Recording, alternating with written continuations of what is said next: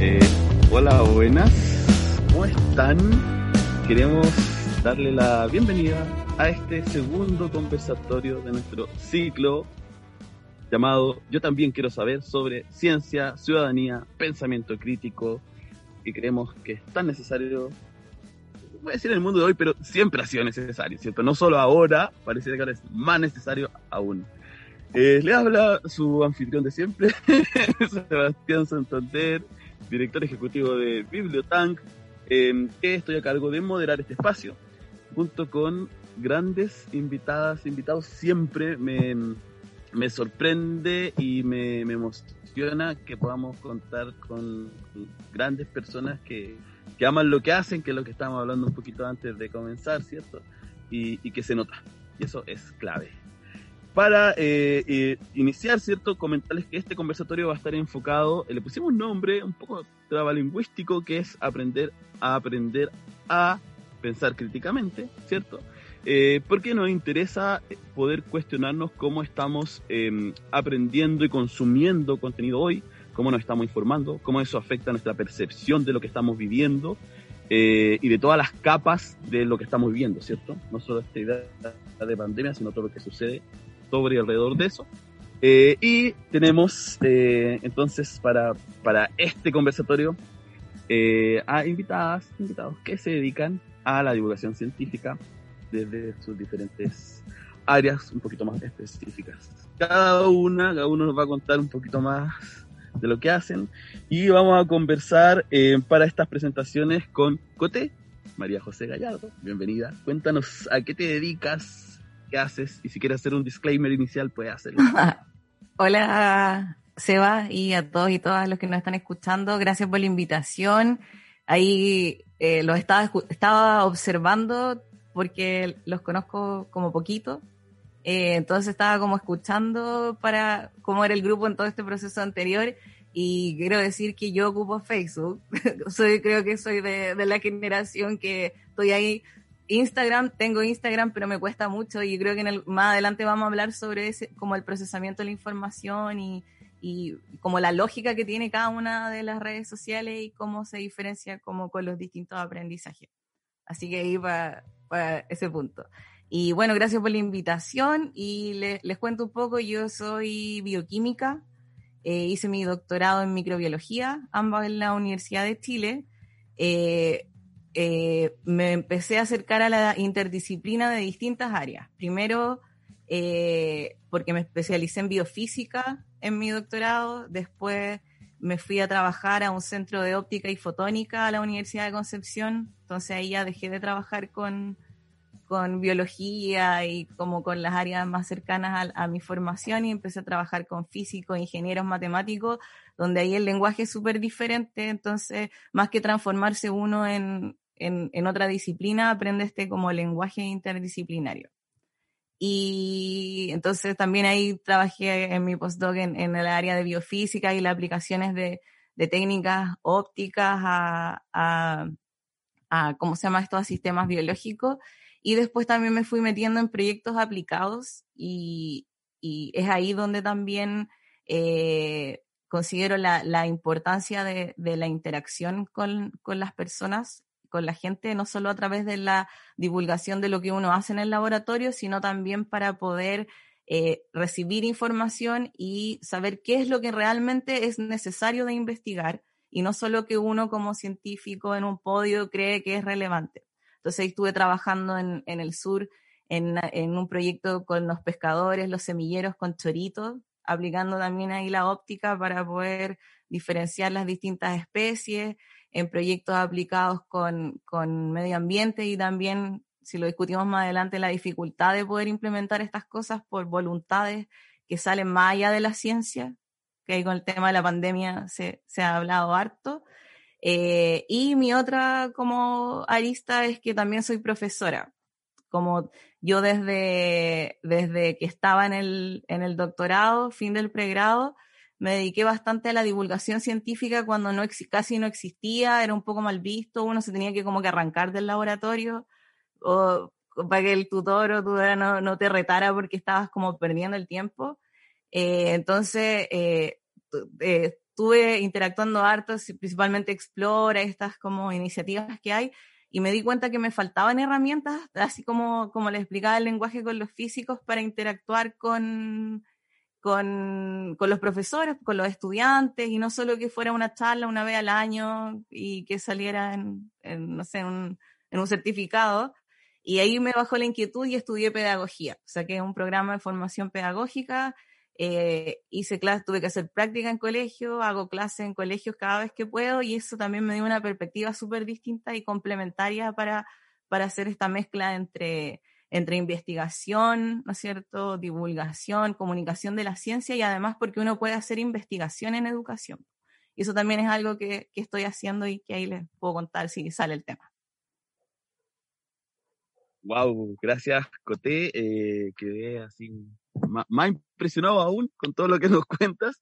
Eh, Ay, me faltó mencionar, em, para, que, para lo que estoy ahora actualmente, eh, porque también me gusta moverme de lado, no solo de, de, de, áreas disciplinares, sino que actualmente soy académica de la Facultad de Medicina de la Universidad de Atacama, que queda en Copiapó. Eh, y les puedo decir que desde acá, el poco tiempo que llevo, me doy cuenta de que hay muchas oportunidades de hacer cosas porque hay muy poco acá todo se hace principalmente en Santiago, en, en Concepción, hay cosas como en Antofagasta, pero de verdad que acá aprovecho para pasar el dato que esta región está como bien abandonada en términos de investigación, de ciencia, de tecnología y de actividades de divulgación. Así que también de ahí, si alguno o alguna podemos también organizar charlas acá para los estudiantes, yo feliz. Por supuesto, nosotros nos ofrecemos desde ya a lo que necesiten materia dispuesta siempre. Eh, gracias, Coté, eh, por, por, tu presentación. Em, ahora eh, continuamos con Arturo, pero antes de darle el pase, antes de que se desmutee, ya están llegando algunos comentarios a, a nuestra transmisión en Facebook. Murta con miel dice, justo anoche estuve leyendo el libro de Sin Sentido Común. Mira, justo justo Murta con estaba leyendo el libro. Y bueno, saludan a, a, María José, gracias por estos espacios de conversación. Eh, Mirna Abigail lo dice, y Swami Moreira pone seca. Y que con esos comentarios eh, y con ese vínculo, por supuesto, de esa lectura del libro de Sin Sentido Común, vamos a conocer un poco de Arturo. Sí, hola a todos. Eh, primero que todo, muchas gracias por la invitación a este espacio. me gusta mucho el nombre porque yo también quiero saber y me siento mega privilegiado de poder estar compartiendo este panel con dos grandes personas. Yo las admiro mucho todo lo que hacen con María José y Macarena. Así que, bacán, muchas gracias por la invitación. Eh, como me estaban presentando antes, eh, yo soy Arturo Pérez, soy psicólogo, soy de Temuco, también importante. La región está demasiado botada, la María José lo está destacando demasiado, demasiado bien. Eh, soy estudiante de la maestría en psicología acá en la Universidad de Alberta, en Canadá, y principalmente me dedico a las ciencias cognitivas, que son las ciencias de la mente, que es un área, un proyecto de investigación en verdad interdisciplinar, donde eh, se integran un montón de distintas disciplinas, la psicología, la filosofía, la neurociencia, la inteligencia artificial, la lingüística y la antropología, para intentar entender cómo es que funciona nuestra mente. ¿Significa eso que yo sé de todo eso? No, pero, pero por lo menos he leído, he leído un poquito de toda esa área y intento por lo menos nutrirme de todo lo que nos pueden aportar esa, todas esas disciplinas que son demasiado ricas y que en verdad no me alcanzan las, o sea, tendría que tener 100 vías para poder estudiarlas todas, en verdad. Eh, y algo interesante es que yo no siempre quise ser psicólogo, al principio quise ser periodista, yo creo que igual hay gente que ha dicho que se me nota ahora por las cosas que hago, y bueno, soy productor en, productor y panelista, editor en tres podcasts sin sentido común, el cuarto elemento y el podcast Raisec, que es un podcast, que estamos empezando ahora con la red de investigadores Chile-Canadá. Eh, así que ahí ojalá para que nos puedan seguir y puedan escuchar las distintas cosas que estamos haciendo. Y en psicología, me terminé yo de enamorar de la psicología eh, cuando llegué a los ramos de ciencias cognitivas o principalmente a, a, la parte de los secos cognitivos, porque la primera vez que escuché de eso, que son de los errores sistemáticos que hace el procesamiento de la información y nuestro cerebro, dije, espérate, así como sabemos todo esto de, de cómo se equivocan las personas Y esto está aquí como en esta clase universitaria que no escucha nadie y podríamos hacer políticas públicas, podríamos aplicarlo, podríamos usar todo este conocimiento sobre el comportamiento humano y el procesamiento de la información para comunicar bien en caso de que, ocurra algo en el futuro, no sé, una pandemia, algo así, pensáis. No, no pensaba en las pandemias, en verdad, pero, pero sí pensaba en distintas cosas que podían pasar y bueno, y ahora la pandemia nos trae como mucho más, eh, exacerba igual la importancia de aplicar todos estos conocimientos sobre el procesamiento de la información, la mente y el comportamiento. Eh, así que eso es lo que espero poder compartirles hoy día y creo que eso es la presentación que tenía preparada por ahora. Gracias, eh, Arturo, por tu presentación. Eh, ¿Qué no, nos comenta? Bueno, Lilian dice, sí, súper, muy bueno. Supongo que está hablando de sin sentido común o está hablando de, esta, de este conversatorio, pero, pero está bien. Bueno decir que todo está súper y todo está bueno, ¿no? en este mundo en el que vivimos. ahora, Perdón, una cosita que se me olvidó decir, el proyecto que tenemos en Sin Sentido Común es un proyecto orientado al pensamiento crítico, antes que me reten que se me olvidó, que se me olvidó decir eso, eh, que es, particular que nace como desde un diagnóstico que nosotros hacíamos de cómo estaba el, el, estado de la comunicación científica, la divulgación científica, eh, en, cierto momento, no es como crítica necesariamente como, oh, está todo mal, pero sí también identificamos que estaba surgiendo mucha información y que también era necesario empezar a evaluarla críticamente y que en verdad lo vamos a hablar un poquito más adelante, que con toda esta avalancha de información que se nos ha venido, es importante empezar a hablar sobre cómo empezar a navegar toda esta información. Eso es como el ethos de Sin Sentido Común. Gracias, Arturo. Bueno, y también ahí le vamos a pedir que comparta aquí en nuestro chat interior, sí, eh, el link para descargar el libro de Sin Sentido Común, que es gratuito. ¿Ya? Así que de ahí se pueden enterar. Eh, Paula, que nos está acompañando, para contarnos lo que está pasando en Facebook, eh, va a replicarlo luego ahí para que la gente lo vea. Y tenemos a una tercera invitada, Macarena Rojas Ábalos. Queremos saber de ti, cuéntanos a qué te dedicas, qué haces, por qué decidiste estar acá, ¿cierto? Cuéntanos todo. No, primero que todo, gracias a ti, gracias a la Ale también por la invitación, la Ale de Microbiales, a la Alexa. Em, también, qué rico poder compartir con Arturo y la María José, con la Coté, los ubico de, yo creo que de redes sociales, pero creo que nunca hemos estado, o los he visto en conversatorios, pero también como random. Así que qué rico también poder compartir así, a ver si después, no sé, pues nos juntamos ahí a colaborar, cositas. Tampoco sabía también lo que estaban, así que me, parece increíble. Eh, hay una lata de Pilar, pero yo soy maca, también soy de regiones, vivo, pero vivo en, la ciudad hace un rato. Soy bióloga de formación, estudié biología en la Cato, eh, vengo de una familia eh, predominantemente, y por, eso lo digo porque es importante, predominantemente eh, matriarcal, de profesoras y de psicólogas. entonces me metí a estudiar un poco biología para ir contra la corriente, lo que suele hacer en la vida.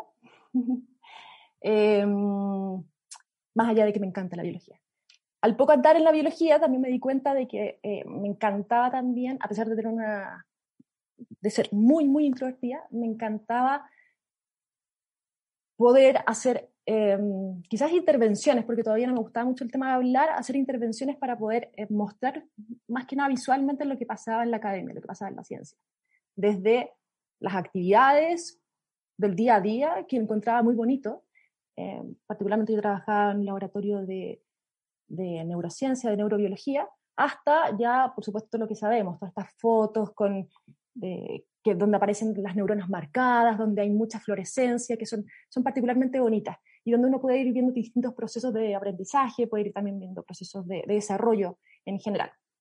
Y luego de eso, que, que, hice un par de exposiciones, yo estudié en la Cato, en Marcoleta, ahí en, la Casa Central, terminé, eh, estuve trabajando en el, en el, laboratorio más o menos importante, muy grande, con mucha presión, y ahí me di cuenta que al momento de, decidir entrar al, doctorado, eh, no estaba tan segura, no estaba tan segura si la academia realmente era lo mío. Estamos hablando del 2010, 2011, entonces también no había muchas salidas. Era como, bueno, seguías, seguías al postdoctorado y después eh, eventualmente ibas a hacer una académica con todo lo que implica en Chile, que habían en ese momento igual muy pocas académicas mujeres. Además, mi personalidad, un poco obsesiva también, era de ir de lunes a lunes, de 7 a 7, y, y la verdad es que paré un poco el carro, dije, yo no sé si quiero eso para mi vida, más allá que me encante la biología, y vi opciones. vi opciones y derivé en el periodismo. Hice un máster en, periodismo, eh, me cambié poquito de espacio, me fui a la Facultad de Comunicaciones que estaba ahí al lado. Y, y bueno, fue un aprendizaje súper duro porque es eh, totalmente distinto como se mira casi todo. Eh, tuve que aprender a leer y a escribir de nuevo, literalmente.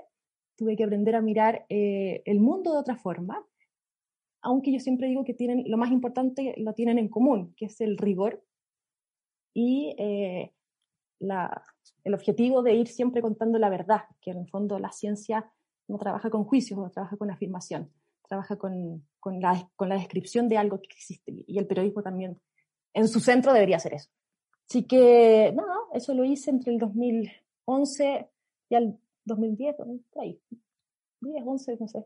Ya el 2012 estaba trabajando en algo que era comunicación de la ciencia, que era divulgación, que era muy raro en aquella época porque tampoco existían muchas opciones para trabajar. Eh, yo hice la práctica en el Mercurio, no me gustó para nada cómo funcionaba ahí el sistema, lo pasé también evidentemente muy mal. Eh, entonces estaba súper estaba súper como outsider de todo. Me sentía súper vacía porque en el fondo yo quería comunicar algo, pero también de un lado me decían, tú no eres esto, del otro lado también me decían, tú no eres esto otro, y que me pasó hasta hace poquito. Eh, y que es súper complicado, no, si tú no eres periodista, no, si tú tampoco eres colega, que soy, weón. Entonces, nada, me fui al extranjero eh, tres años y medio, lo cual me sirvió muchísimo para madurar también lo que yo quería hacer. Eh, inconscientemente, siempre lo digo porque no fue algo consciente, y me fui también súper a tontas y a locas, no, me fui a estudiar francés. Básicamente dije, bueno, yo sigo, puedo seguir trabajando como freelance, escribir artículos de divulgación, ahí me vinculé mucho con Explora, con cosas así. Eh, me fui tres años y medio, trabajé literalmente de todo, eh, menos en algo formal, así que todo era negro. Entonces ahí uno sabe lo que es trabajar negro, que básicamente restaurante, hacer el aseo, cosas así, cuidar niños, cuidar perros, cuidar abuelitos, todas esas cosas.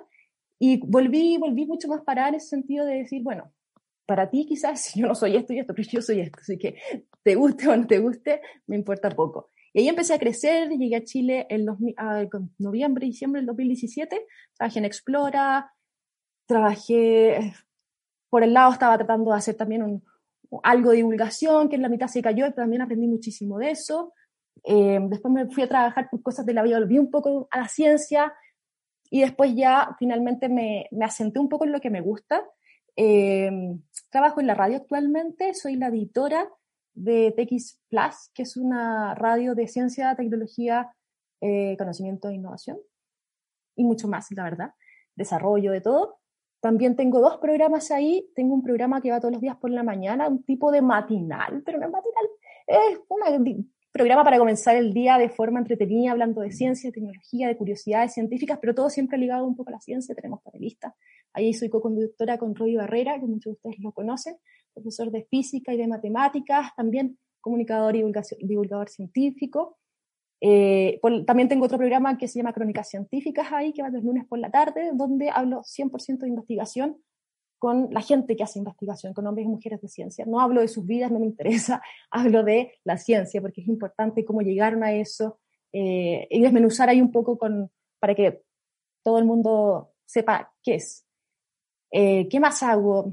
Entre medio también hice un posgrado en gestión en Barcelona, así que también soy directora ejecutiva de un centro de investigación, eh, de un basal de gerociencia, así que también ahí eh, eso es principalmente gestión y trato ahí de lidiar con los investigadores, de ordenarlos un poquito, de ver cuáles son las prioridades, para dónde va la micro, con quién podemos eh, hacer alianzas, con quién nos podemos vincular, ordenar el equipo de comunicaciones que siempre se me escapa. También hago clases, hago clases en dos universidades, en la Católica y en la San Sebastián. En la Católica hago clases hace, este es mi tercer año, hago clases de pregrado, a chicos de pregrado en el fondo, eh, de comunicación de la ciencia. Es un curso que me encanta, eh, lo paso muy bien. Y en la San Sebastián hago clases en doctorado, este es mi segundo año ya, hay allá doctorados, 100%, de, de todas las áreas en realidad humanidades, historia, eh, derecho, biología, eso. Y eso hago. Eso, Maca lo dice así como, eso, así como una cosita. Y ese, sigue haciendo igual cosas de lunes a lunes, ¿no? Da esa impresión, esa, esa impresión me da que bacán. Bacán igual porque además hacen lo que te gusta, que fue lo que hablábamos un poquito antes de conectarnos y está bueno. Creo que, como decías tú, un privilegio, ¿cierto? Así que gracias por estar acá, por acompañarnos en este segundo conversatorio. Yo también quiero saber.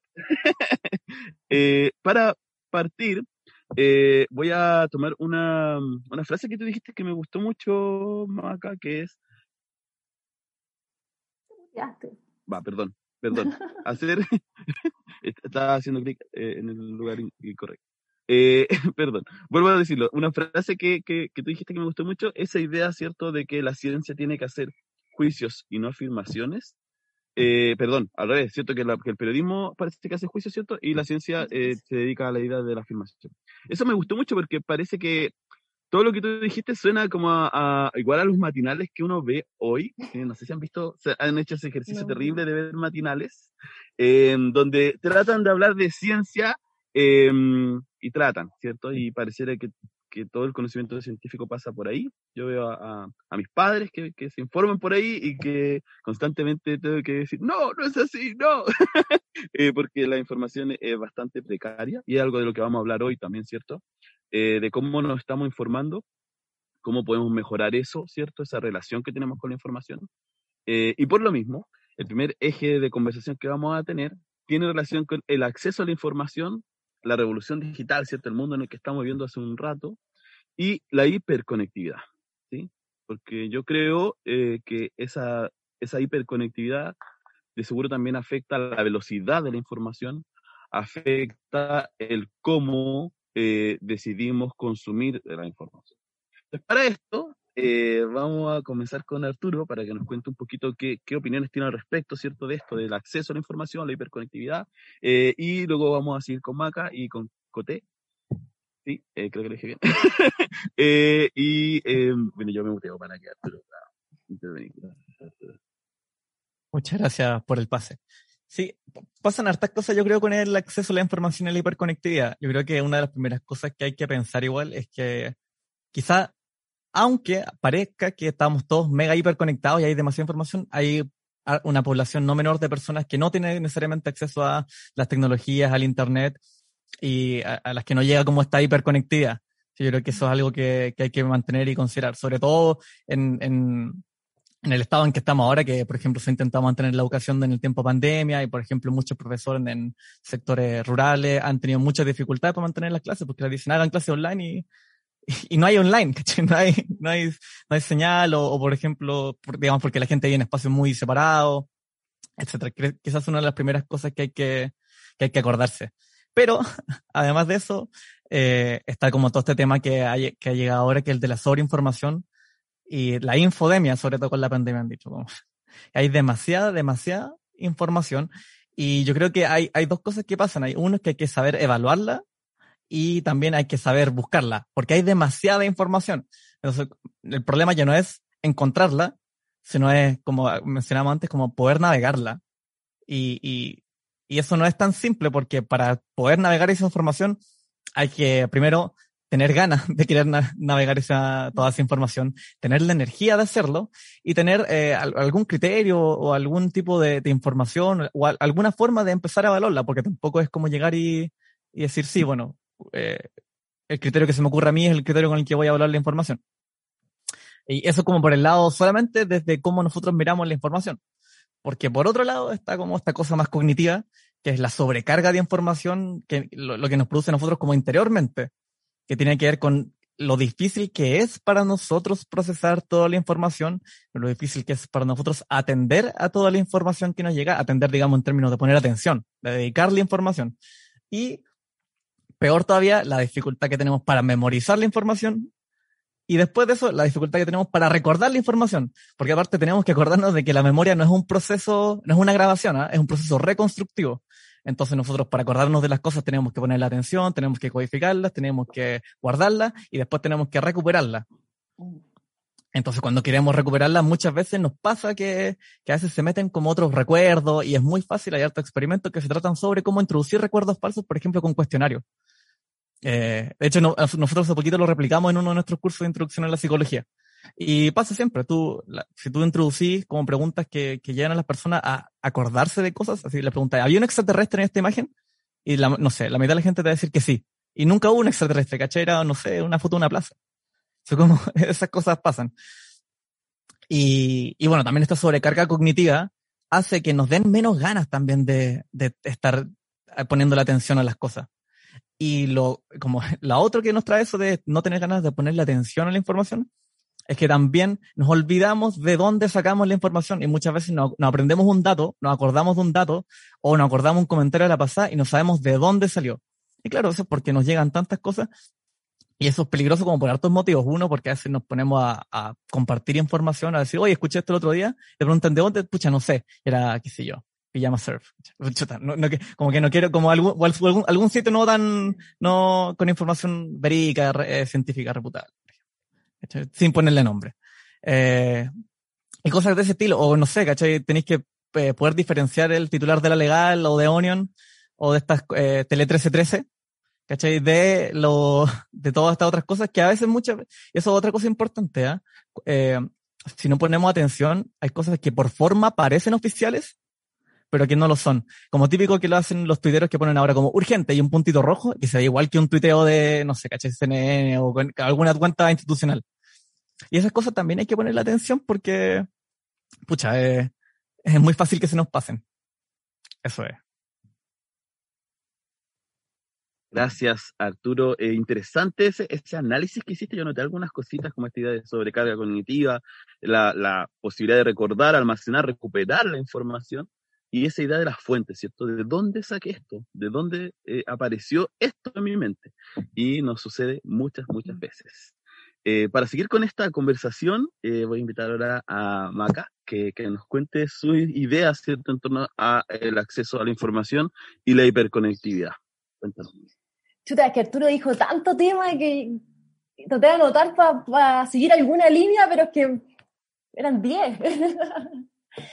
eh, Sí, y también acceso a la información y hiperconectividad también es un tema. Entonces, eh, sí, es verdad, y, eh, hoy día, y la, y la, pandemia nos pegó duro en ese sentido. Estamos, eh, quizás lo vimos ahí, es una cosa que venía pasando hace rato y lo pudimos ver. Literalmente nos pegó una cacheta, porque estamos en un periodo en que las redes sociales son tan importantes que incluso uno puede llegar, y lo vimos con las elecciones pasadas de Trump, y lo vimos con las elecciones antes, eh, uno puede llegar a, a dudar de de si ponen en peligro la democracia. Estamos hablando de cosas súper heavy. Y, cuando empieza, uno empieza a decir, como hablar de censuras, como también le pasó a Trump, uno dice, pucha, ¿y hasta cuándo está también la libertad de expresión? Y son cosas que ahí se van, se van tejiendo y uno dice, bueno, pero atenta a las personas. Bueno, pero ¿por qué no puedo decir lo que quiero? Es verdad. Y, y eso es el problema de las redes sociales. El problema también que nadie nos, nadie nos enseñó a usar las redes sociales. No había un manual, no había un catálogo, muchas veces están estas cosas como, lee el instructivo, sí, ya pruebo, dale, quiero, quiero meterme rápido. ¿Quién ha leído un manual? ¿Quién ha leído un, instructivo de meterse una página? Muy poco, muy pocas veces estamos con tiempo porque la vida hoy es tan acelerada que nos, nos, nos lleva a un ritmo que en la pandemia nos dimos cuenta que nos estaba destruyendo efectivamente, así como también estamos destruyendo la naturaleza, por lo mismo, ¿no? Eh, lo cual es grave. Y la hiperconectividad nos lleva a esa, a esa muy buena eh, análisis que hizo Arturo de chuta, ¿a qué le tomo, a qué le tomo atención? ¿A quién le creo? ¿Qué creo? Em, ¿Qué es verdad? Eh, nos vamos metiendo en esta cámara de eco, ¿no es cierto? Que solamente voy encontrando la fuente, voy encontrando la información que a mí me hace sentido, ¿no es cierto? Se acompaña de los algoritmos, nos metemos en esta burbuja de filtro de las redes sociales donde solamente te aparece un cierto tipo de información porque tú hiciste un cierto tipo de búsqueda. Y finalmente eh, nos lleva a que aparecen en grupos negacionistas con más fuerza, ¿no es cierto? Que, que, nuestros padres, que gente de repente mayor, no tan, no tan caberuza en el fondo con las redes sociales, diga, y, te manda un WhatsApp de la cloroquina, ¿no? Y tú dices, pero ¿cómo? Mamá, ¿cómo? Pero es que, entonces, es súper difícil. Eh, lo bueno es que no hemos dado cuenta, lo bueno es que también eh, el diagnóstico está hecho, está hecho hace más o menos, eh, yo creo que ya en cuando la UNESCO dijo, apareció la infodemia, ya todos, el ponerle nombre fue como sí, y le pusieron nombre infodemia por el hecho del exceso de información sobre la pandemia. O sea, ya súper preciso, ya, esto existe, tenemos que tomar cartas en el asunto. Existía la desinformación y el exceso de información, pero esto ya llega a un punto de que la vida de las personas puede correr riesgo. Entonces ahí cuando ya pasa a otro umbral, más allá que el otro también puede pasar con otro tipo de información. Eh, a mí me asusta, la verdad. Yo paso este tema también en mis clases con estudiantes de ciencia, les tratado de dar tips de, de ojo, que cuando apela a la motividad es porque probablemente sea noticia, algo, información que no sea verídica porque está jugando con, tus emociones para tirar tu tendencia hacia otro lado. Eh, eso que mencionaba, el tema que lo que uno quiere transmitir, ese mensaje, se construye de juicio y afirmación. Nosotros tenemos que construirlo siempre de afirmación, nunca de juicio, ¿no? Eh, porque la afirmación es verdadera o falsa, es un hecho. El juicio no, el juicio está, está teñido por el matiz de tu experiencia. Y en cuanto a eso, es, válido también, siempre. Y ahí es donde uno tiene que saber distinguir.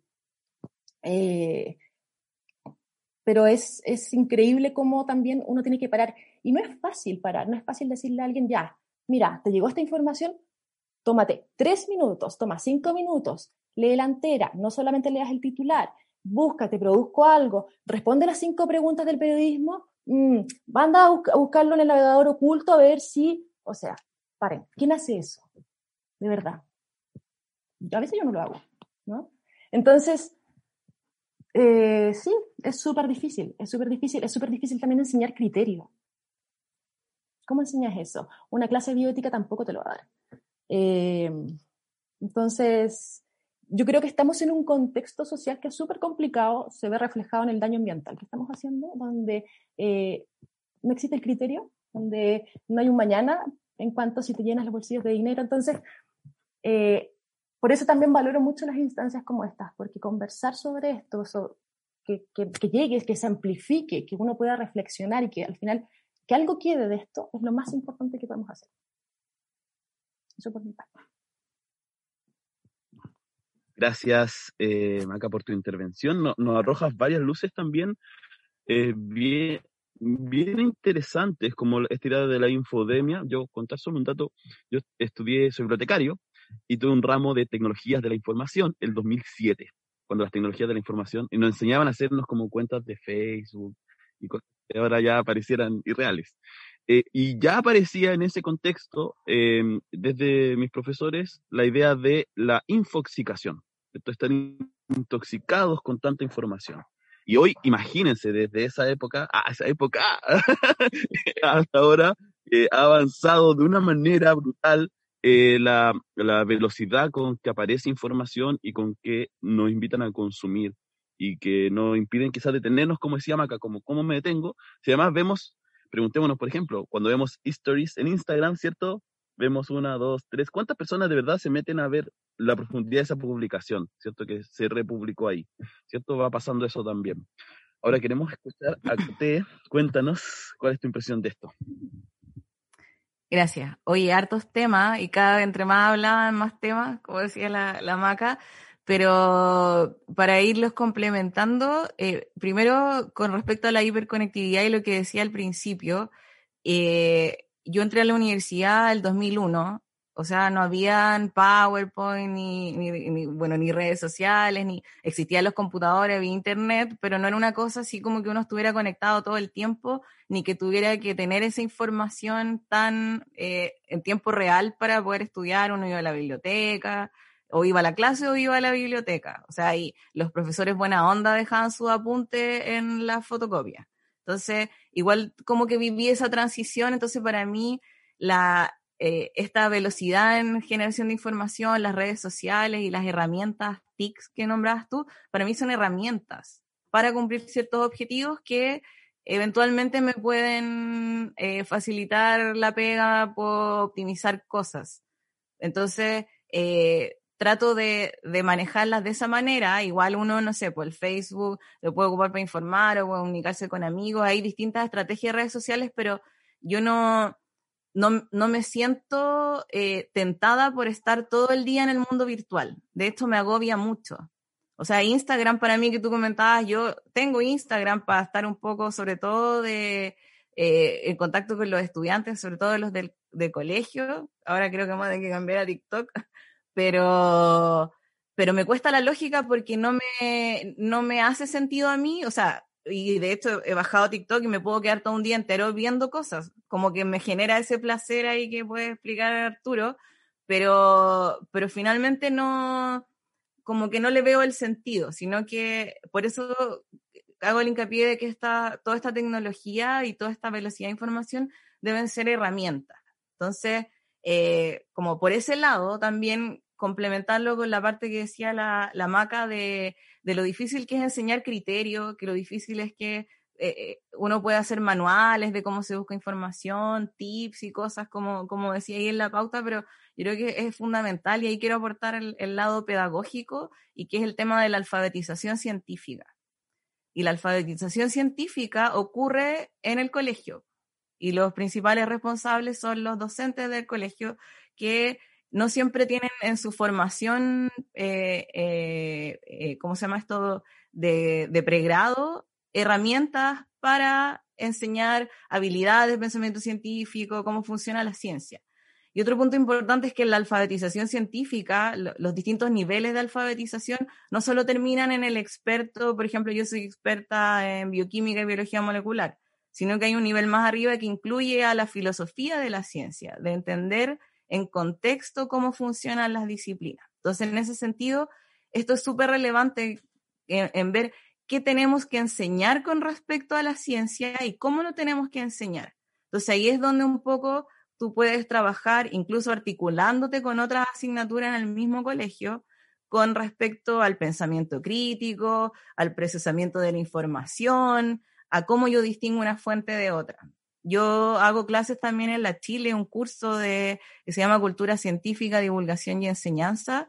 Y al igual que Macarena, hay poquitos cursos, pero este curso tiene la ventaja que es obligatorio. Hicieron un, un cambio en, en, la malla en la Universidad de Chile, Facultad de Ciencias Químicas, y agregaron tres cursos eh, con temáticas transversales al, a la formación científica. Entonces, en este curso tiene una parte teórica y después una parte práctica, el, segundo semestre. Eh, abordamos cosas, por ejemplo, yo le, hablo a los estudiantes con respecto a los modelos de la divulgación y les digo, ya miren, ¿qué han escuchado hablar de la dieta alcalina? Y no sé, yo creo que lo han escuchado ahora también con el tema de, de la pandemia que uno tenía que tomar cosas ácidas, básicas, y el virus se moría, un montón de cosas que circulaban por WhatsApp, por ahí. Y, y claro, entonces hablamos de este ejemplo de la dieta alcalina y, y yo le, les decía ya, explíquenme por qué esto está incorrecto. Como son bioquímicos, estudiantes de bioquímica, me decían que el pH, que la sangre tiene eh, amortiguadores para regular estos cambios de pH, y si el pH definitivamente subiera, se hiciera muy básico, muy ácido, eh, nos moriríamos. Entonces, sí, estamos todos de acuerdo porque somos bioquímicos, entendemos, y ustedes seguramente también algunos eh, entienden esa explicación, pero el punto es que eso no da una explicación al punto de por qué eh, la dieta alcalina, en este caso el ejemplo es que eh, previene el cáncer o cura el cáncer o cura muchas cosas de manera así muy rápida. Entonces, el punto es ir y yo le digo a los estudiantes, ya, pero veamos de dónde sale esta información de que cura el cáncer. Y nos vamos viendo las páginas y es como curando el cáncer, blogspot, punto a mí se me ocurrió, punto cl, ¿no es cierto? O en la revista Paula, ¿cachai? Que es una Entonces, explicarle a las personas, a los estudiantes, mira, esto es de eh, una revista de belleza, no tiene que ver con contenido científico. Entonces, ¿dónde encuentro información y ahí cómo la valido y cómo la voy procesando? Y el último ejemplo que me queda ahí poquito es con respecto a una noticia que salió hace como dos años de los berlines, que los berlines producían cáncer. Y un estudio de la católica, y ahí está como esa, o sea, esa como falencia que hay entre la difusión y la divulgación, que cuando no se comunican, quedan estas embarradas y titulares, el Berlín produce cáncer, produce cáncer, y ahí llegó Gabriel León como al par de días, o sea, esto no escaló mucho, que tiene la experiencia y lo que hizo fue poner en contexto, no explicó ni qué era la acrilamida, ni cómo funcionaba, ni que por qué podía producir cáncer, ni cómo eran las células, ni nada. Explicó, ya, si para que esto ocurra, usted se tiene que comer 1200 berlines al día. Entonces, ahí lo pone en perspectiva y una persona que no tiene, que tal vez le va a entrar por una oreja y por la otra todo lo técnico de qué es la acrilamida y cómo funciona y por qué produce cáncer, decir, claro, pues yo no me voy a comer mil berlines, porque además de que me pueda producir cáncer, tal vez me voy a morir antes de, terminar de comérmelo. Entonces, como que ahí es súper importante explicar el, el, cómo se genera el conocimiento científico y abordarlo de esa manera para lograr la alfabetización científica. ¿Me pasé? Lo siento. Wow, no, súper tranqui, gracias, Cote. Esto, eh, es que me da, pensaba en lo de los berlines. Lo primero que pensé fue, bueno, no te vas a morir de cáncer, pero probablemente de un infarto o de alguna otra cosa, porque si comes así, por supuesto. Eh, y qué, qué interesante. Bueno, mira, de, mm, de, nos dicen una, bueno, aquí hay algunos comentarios antes de, seguir profundizando lo que estamos hablando. Jorge dice que eh, habla de una concepción historiográfica y sociológica que hoy cualquier persona que lee un diario de circulación nacional, ¿cierto? Esa idea de que el diario miente, ¿sí?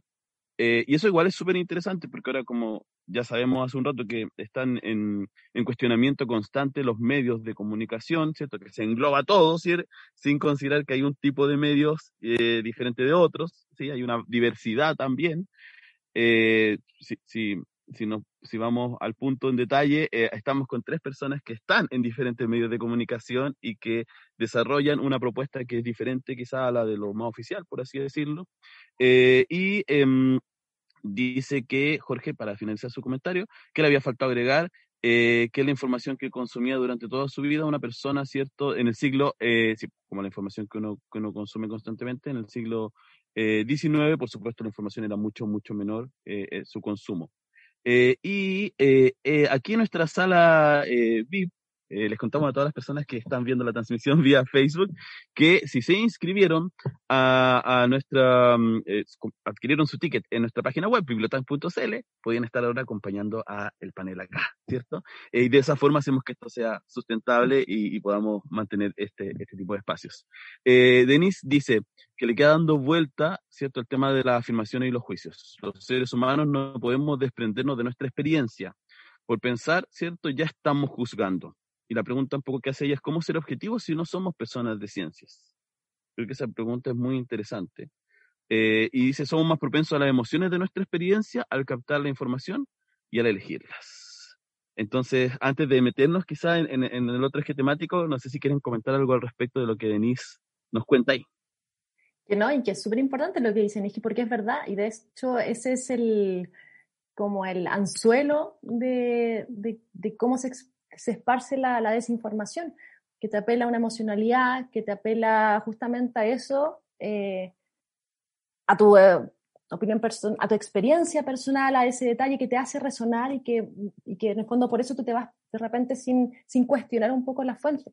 Eh, todo el tiempo vamos a funcionar a través de juicio. El tema es que la ciencia no, no lo hace así. La ciencia, por algo existe este método científico que, da lo mismo si la ciencia es humanidad o, matemática en el fondo. Todo es ciencia y todo tiene, todo tiene cierta cantidad de repeticiones que tiene que ser, eh, que, tiene que tener para que sea reproducible el experimento, ya sea con encuesta de personas, ya sea con eh, algún tejido para comprobar alguna enfermedad en biología. Entonces, eso es lo que tenemos que buscar finalmente, que se describa un hecho y por eso también la ciencia muchas veces no es tan amigable, porque los científicos muchas veces dicen, no sé, o dicen una cosa, lo mismo que pasaba con las mascarillas. La OMS al principio se lo diciendo, no, se no ocupen mascarillas, ¿no es cierto? menos de dos meses después es, tienen que ocupar mascarillas. Y uno dice, pero ¿cómo? Bueno, porque la evidencia y la ciencia se construye, son, son ladrillos que se van construyendo. Entonces va cambiando la información. Y en eso uno tiene que ser flexible. Y por eso también es súper importante lo que habla María José, el tema de, de, crear esta cultura científica que no tenemos como, como Chile, que nunca nos han formado en cómo poder, en el fondo, enfrentarte a una información y poder decir, sí, a esto le falta quizás algo para, para poder decir, es así, esto está bien, y esto puede cambiar, porque la ciencia es así. En la medida que vamos construyendo la información, la ciencia cambia. Eh, es muy difícil que la ciencia diga 100% algo porque cuando dice eso empezaría a dudar. eh, tampoco nos enseñan a dudar en general. yo salí en 2004 del colegio y me, hacían, me obligaban a aprenderme cosas de memoria. La historia me la aprendí de memoria, no la cuestioné. Biología, ¿para qué decir? La ciencia, es pura memoria. Eh, y, en el fondo es un colegio típico chileno, ¿no es cierto? No, no, cambia mucho. Y eso es muy grave. Y por eso estamos como estamos. Y por eso también tenemos que enseñar lo otro, enseñar el espíritu crítico. Claro, se habla mucho de espíritu crítico, pero también ¿qué es espíritu crítico? Finalmente. Como, vale, que esto es lo que tenemos que hacer. Yo también creo que, bueno, ambos pueden, pueden, pueden aportar ahí, pero yo creo que obviamente el psicólogo aquí tiene harta info, ¿no? Sí, me quedé pensando igual a propósito del, del, de la pregunta por la objetividad. Yo lo, tenía aquí en mi apunte. Yo tiendo a rehuir de las palabras como objetividad, verdad, y sobre todo de los medios que tienden a presentarse como objetivos y verdaderos. Porque yo, como que yo creo que, y aparte, creo que muy relacionado a lo que decía María José con la cultura científica, creo que es importante empezar a hacer conciencia también de que la ciencia no se trata de verdades, como puestas en piedra, sino que se trata de niveles de certidumbre. O sea, el método científico se trata de reducir la incertidumbre al mínimo y bueno, efectivamente hay cosas que, que van a ir cambiando, como lo que decía Macarena recién de las mascarillas, que es verdad la ciencia evoluciona y, mientras más datos tengamos, vamos a hacer distintos, vamos a sacar distintas conclusiones. Y, y quizá igual es importante poder hacer la diferencia entre, entre el dato, o sea, entre el hecho, la información y la conclusión, y por ejemplo, tengo un, un, un ejemplo muy bueno que nos salió ayer, que justo eh, eh, alguien estudiamos desde nuestra cuenta el cuarto elemento, de que el 100% de nuestro de escucha eran de la Tierra. Porque estamos viendo las estadísticas y eso es lo que decía. Pero después nos dimos cuenta de que en verdad lo que dice el dato es que las reproducciones son de la Tierra. Lo que no significa que el 100% de nuestros escuchas fueran de la Tierra, sino que simplemente estaban en la Tierra. Y eso es muy fácil presentarlo como si era, eh, nosotros pusimos dato duro. Y ponemos eso. Y en verdad, eso se hace mucho, por ejemplo, también en cuando se reporta algún experimento algo, pues dato duro. Y te ponen el, el dato y la conclusión. Y la conclusión no necesariamente es el dato duro, porque el dato es el dato, eso, la prueba estadística, el dataset, ese tipo de cosas. Pero lo que uno termina por concluir a veces no es tan, no es tan derecho y es como, y vale la pena poder hacerse esas preguntas. De hecho, lo interesante, quizá una de las disciplinas que más me gusta, sorry María José, un segundo, es la astronomía, porque la astronomía puede dejar, la astronomía funciona así, dejan los datos disponibles, porque cuando yo digo verdad o falso es el dato, es el hecho, ¿no es cierto?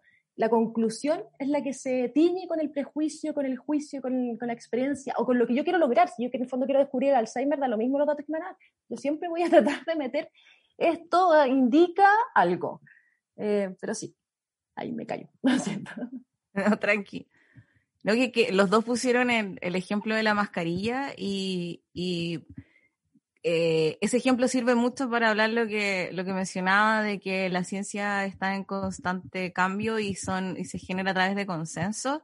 Y es que y, y el otro aspecto importante es que la ciencia es una actividad social. Entonces, no está descontextualizada del momento histórico, político, social, cultural, entonces, eh, lo que se podemos ver, la pandemia es, eh, es, algo bastante negativo que estamos viviendo, pero también en términos pedagógicos va, va a ser muy bueno para ejemplificar ciertas cosas porque las estamos viviendo en tiempo real. Eh, entonces ya vemos cómo hay países, como la diferencia de, abordar la pandemia, no sé, vemos el, en los extremos de Trump y Bolsonaro, y vemos, no sé, otros casos sumamente distinto, entonces ahí nos, nos queda claro que la ciencia sí es una actividad social y nos da lo mismo, o sea, eh, se investiga eh, dependiendo de lo que ocurra tanto dentro como fue, tanto dentro de la comunidad científica como fuera de la comunidad científica. Entonces, por ejemplo, el caso de la mascarilla fue basada en las mejores evidencias posibles, pero también no hay que olvidar que al momento de la pandemia, las personas no existían mascarillas de género, o, o, tanta producción de mascarillas como hay ahora. Y lo que iba a ocurrir en ese momento es que si todos se iban a comprar todas las mascarillas, iban a dejar sin stock al personal médico, que era el que realmente lo necesitaba. Entonces ahí también uno entender la ciencia en un contexto global y que las personas también puedan entender eso, porque no es que solamente la ciencia cambió la evidencia, sino que había un contexto asociado a ese momento donde la mejor decisión era esa. Entonces ahí también va explicando distintos aspectos. Por eso es que es tan relevante eh, explicar esto de cómo funciona la ciencia, al menos mi, mi, perspectiva de aproximación, más que muchas cosas disciplinares que se hacen en ciencia. Eso yo creo que también es relevante, pero tal vez para un público más específico, como, no sé, dentro de, de la academia o dentro de ciertas áreas pero como para poder abordar esto de que todas las personas estén alfabetizadas científicamente para que eventualmente en el futuro no elijan a Bolsonaro o no elijan o no por ponerles nombres, sino que no elijan a una persona que dentro de sus propuestas plantea políticas eh, de restringir recursos a, financiamiento para el calentamiento global, el cambio climático, medioambientales, de explotación de, de bosques. Entonces, finalmente, si las personas están alfabetizadas, alfabetizadas científicamente porque entienden cómo funciona esto, van a poder tomar mejores decisiones y no solamente tomando como pedacitos de, concepto. Entonces, es súper importante y ahí también tú vas diciendo que la ciencia no funciona buscando verdades absolutas. Lo otro súper relevante es que no existe un solo método científico. Eso también es algo que en el colegio y, y ahí el palo, palo va a explorar que la forma de, enseñar eh, es súper sesgada porque está muy sesgada a algunas disciplinas y eso no es lo relevante finalmente de abordar porque al final lo único que termina haciendo es captando a los mismos niños y niñas que ya nos gustaba la ciencia cuando estábamos en el colegio. Hablo de, de mi caso personal y el resto o sea, y también a mí me interesa que se, sorry que me alargue para terminar, me interesa que no solo haya más niños y niñas, adolescentes que entren a estudiar una carrera científica, a mí me interesa de que todas las personas entiendan que la ciencia es una herramienta, así como hay otras herramientas, para poder tomar decisiones fundamentadas, basadas en evidencia. Entonces, enfocarse en todos y todas los niños, niñas y personas, público, adulto, y no solamente en como los que van a terminar estudiando una carrera científica. Además que, eso lo podemos hablar después, las condiciones no están tan buenas como para que ingresen, ingresen a la ciencia. Falta financiamiento. Claro, gracias, wow, por, tu intervención y, por responder, ¿cierto? Eh, los comentarios que van apareciendo. Eh, yo quisiera, bueno, mientras eh, busco aquí los comentarios, bueno, hay alguien que dice, oficio de letras dice, eh, se ríe mucho por el tema de los berlines, ¿cierto? Y dice, claro, había que comer mil berlines. Laura Rivera nos dice que es, que ella cree que es muy difícil tener criterio crítico, ¿cierto? Frente a la lectura de artículos académicos, porque además estamos bombardeados bombardeadas de información. Eh, para cerrar con, con, la lectura de comentarios, eh, antes de, de, seguir con el tema, eh, Lilian dice, muy buen panel, interesante, ameno y fácil de entender. bien, vamos bien hasta ahora. Eh, queridos, yo, para, para seguir em, hablando de, de, los temas que teníamos en pauta, quiero también comentar una, una pequeña anécdota que escuché en vivo hace poquito em, en torno a esta idea de la pandemia y la información. Eh, me tocó ir a hacer compras, víveres, con el permiso correspondiente, por supuesto, y eh, eh, fue el año pasado. Y levantado, habían levantado la idea de cuarentena acá donde yo estoy viviendo, en Linares, en la precordillera, entre cerros, por eso mi señal a veces es un poquito más lenta de lo normal. Y eh, una señora está hablando con su hija y le dice a la hija, oye, pero ahora que levantaron la cuarentena, no hay pandemia y puedes hacer tu fiesta de cumpleaños. Y yo lo escuché de pasada, quedé un poco impactado frente a esa idea, ¿cierto?, de que al levantarse algo que es político, administrativo, la pandemia, el virus, ¿cierto?, desaparece. Eso también tiene mucho que ver con cómo recibimos la información, ¿cierto? Como decía Cote, no estamos alfabetizando, ¿sí? Científicamente. Eh, y el impacto que también es darse cuenta, darnos cuenta de que hay un montón de falta de información. Como pensar, por ejemplo, que todos los microbios son malos. Y ahí Ale de Microbiale, eh, pueden ver ahí en su cuenta, nos habla siempre de eso, ¿cierto? De cómo vivimos rodeados y somos una, una gran, un, un, gran microbioma. Creo que se dice así, Ale, ahí tú me corriges, sí, lo dije mal. Bien, gracias. Eh, aquí estamos aprendiendo también. Eh, para entrar ahora al segundo em, eje temático de, de, este conversatorio, queremos hablar de posverdad, de las noticias falsas y que nos cuenten, ahí también alguien preguntaba en Facebook, si tienen algunos tips yo creo que ya han dicho algunos, pero algunos tips, algunos datos, recomendaciones para poder informarnos mejor en el mundo de hoy. Y vamos a partir con Maca. Maca, cuéntanos tú primero si tienes algunos datos, qué opinas de esta idea de la noticia falsa, de la posverdad, queremos escucharte.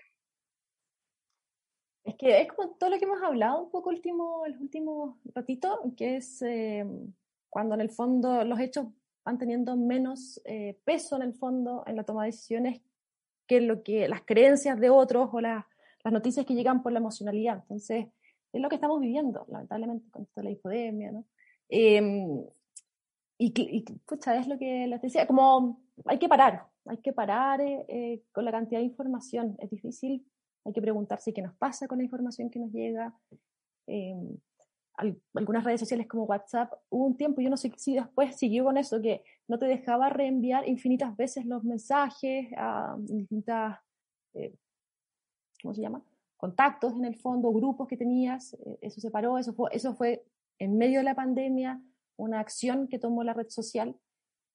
Otras, por ejemplo, Facebook, creo que Facebook es, que cuando tú pones compartir o Twitter, no te sale una aclaración, no quiere leer antes de compartir, cuando son algunas medidas que son positivas, que se van tomando desde las industrias, eh, que nos tienen presa también de esto, para poder ayudar. Eh, eso, por ejemplo, a mí me gusta mucho más a que se cierren cuentas arbitrariamente. Yo no estoy nada de acuerdo con el pensamiento de Bolsonaro, con el pensamiento de Trump, pero si se empiezan a pasar esas cosas, eh, o sea, cualquier minuto me pueden cerrarme una cuenta porque N cantidad de personas creen que yo arbitrariamente que yo estoy difundiendo noticias falsas. Eso es un poco, es súper poco popular lo que estoy diciendo, pero, pero creo que las otras cosas, las otras medidas que se pueden ir tomando, como seguro que no va a leer, no te van a dejar compartir, eh, pueden ser un poco más efectivas. Lo otro está, también está en construcción. Es, es difícil cómo el avance de la tecnología nos puede ir quitando la libertad un poco. Yo vivo en Francia y en Francia no te, de, está súper reglamentado y no te dejan poner una cierta cantidad max, sea, de, camaritas, porque atenta a la vida privada de uno, ¿no? Entonces, ya acá en Chile, entre más cámaras tengamos, mejor. Em, es difícil. Pero yo creo que es eso, es finalmente parar, tratar de parar. uno puede darte una cátedra de, de tips, pero realmente lo que uno va a hacer es parar, no enviar, leer todo de punta a fin, ver quién es el medio, quién lo escribe muchas veces también. Hemos hablado de los sesgos, todos tenemos sesgos, todos escribimos desde nuestro punto. Si a mí no me gustan las salmoneras o no me gustan las minerías, yo siempre voy a tratar de tirar para todo lo que yo diga. Eh, que sea verdad o que no, puede haber, pero también puede haber sesgo. Yo creo que hay que tratar de... Eh, todos tenemos nuestra opinión sobre todo. Y hay que tratar, es cierto que la ciencia no tiene la verdad, pero la ciencia te, te, te, desarrolla y te muestra algo que está pasando. Eso se construye, eso puede ir variando, es verdad. Las conclusiones ahí es la que uno también le pone el matiz, no, yo te puedo vender que con lo que estudié, investigué, en dos años más puedo empezar a encontrar la cura del cáncer. Eso es una opinión. El, el hecho es que eso puede, en el fondo, te dio positivo o negativo para algo en un experimento controlado de algo, que también puede estar mal. Es súper impopular la ciencia. Es súper, como que estoy yendo en mal así. Pero, em, pero yo creo que es eso, es parar, es leer que, de dónde viene la fuente, es preguntarnos qué nos pasa, es preguntar eso que, estoy leyendo, me genera o no me genera, dice de dónde viene, por qué pasa, eh, whatever, las cinco W del periodismo, que es el qué, cómo, cuándo, por qué, y me falta una que no me acuerdo. ¿Y dónde? Entonces, es como principalmente eso. Gracias, Maca. Justo ahí, eh, Murta con miel nos decía eh, que, eh, bueno, que el dato a veces tiene sesgos, por supuesto, no necesariamente somos conscientes de ello, pero dice una frase que, que, que va muy en la línea de lo que estamos hablando. Dice que eh, lo ideal, ¿cierto?, en torno a lo neutro, lo objetivo, ¿cierto?, tiene mucho que ver con que somos humanos y humanas. Y, todo lo que aparece lo produce alguien que es una persona, que también está eh, imaginando, escribiendo desde su cuerpo su, su, historia también, su experiencia, y hay que ser conscientes de eso. Eh, antes de pasar a, bueno, sigue Cote, antes de pasar eh, a eso quería solo recomendar que vayan a, a, escuchar después el capítulo del cuarto elemento, donde hablan de, eh, del programa de Arturo, Arturo se llama ¿cierto? El cuarto elemento. ¿sí? Eh, si no, corrígeme. Eh, donde hablan de WandaVisions, no solo hablan de esa serie, sino que hablan de la idea de identidad, de qué, finalmente soy yo, qué parte de lo que eh, cuento, y ahí Arturo decía una, una, frase que me gustó mucho, como la identidad narrativa, ¿cierto? Finalmente nuestra identidad se narra. Entonces tiene mucho que ver con lo que estamos hablando, está muy interesante para volver a cuestionarnos más sobre todo lo que estamos hablando. Volviendo a la idea de posverdad, noticias falsas y tips para informarse mejor. Ya, eh, como decía la Maca, lo, como que lo discutimos harto, yo creo un poco más, más en términos como del, del cuál era el problema y, y tal vez la, las soluciones ahí, la, la, lo que planteaba la, la Maca con respecto a reflexionar al respecto que estamos haciendo tanta información, también eh, algo más concreto y, y, cosas que yo intento hacer es tratar de tener una diversidad de, de personas y visiones en mis redes sociales. Eh, creo que estas como islas que, solemos hacer porque nos gusta siempre estar como eh, o sea, que la gente esté un poco de acuerdo con lo que uno piensa eh, y, tiende uno a compartir intereses, entonces se empieza a agrupar y las redes sociales permiten mucho eso y, lo exacerban, así como otras cosas.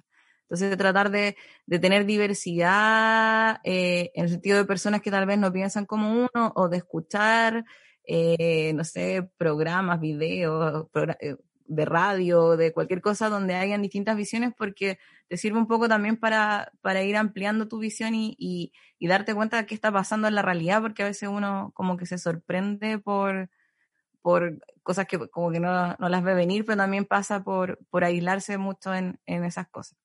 Como un, un dato así concreto, eh, tengo unos amigos de, de Concepción que tienen un, un canal que se llama Fake News Report, tal vez lo, lo ubican. Eh, eh, ahí está Fernando Mejías y, y, el Tito, que son unos periodistas muy secos. Eh, y también tienen esta visión de, de, de, cómo eh, no dar solamente tips, sino de abordar el tema con la profundidad de cuál es la, la importancia de, de, analizar la información de manera crítica. Entonces, un tip. Y otro tip, ahí como están mencionando la, iniciativa, eh, yo tengo con otros colegas un podcast de divulgación científica que se llama Todos los días son domingo, como decía Sebastián al inicio.